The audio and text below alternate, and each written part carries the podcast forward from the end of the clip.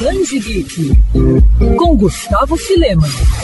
Estamos em contagem regressiva para o Natal, e é claro que a coluna entraria em clima natalino. E por falar nisso, você sabia que na Marvel o Papai Noel é considerado um mutante muito poderoso? Pois é, essa revelação aconteceu em um especial de férias da Casa das Ideias de 1991, em uma história onde os X-Men descobrem que o bom velhinho tem um nível de poder incalculável. E essa não foi a única vez que o Papai Noel apareceu na Marvel. No especial de Natal da editora de 2009, Noel usa a famosa manopla do infinito para fazer suas entregas a tempo. Corrompido pelo poder das joias, o velhinho é controlado pelos Illuminati a equipe que reúne os heróis mais inteligentes do universo Marvel e de quebra ainda ganha de presente do Homem de Ferro renas robóticas para fazer o Natal de todos mais feliz.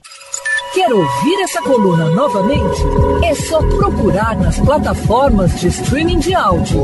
Conheça mais dos podcasts da Mandirinhos FM Rio.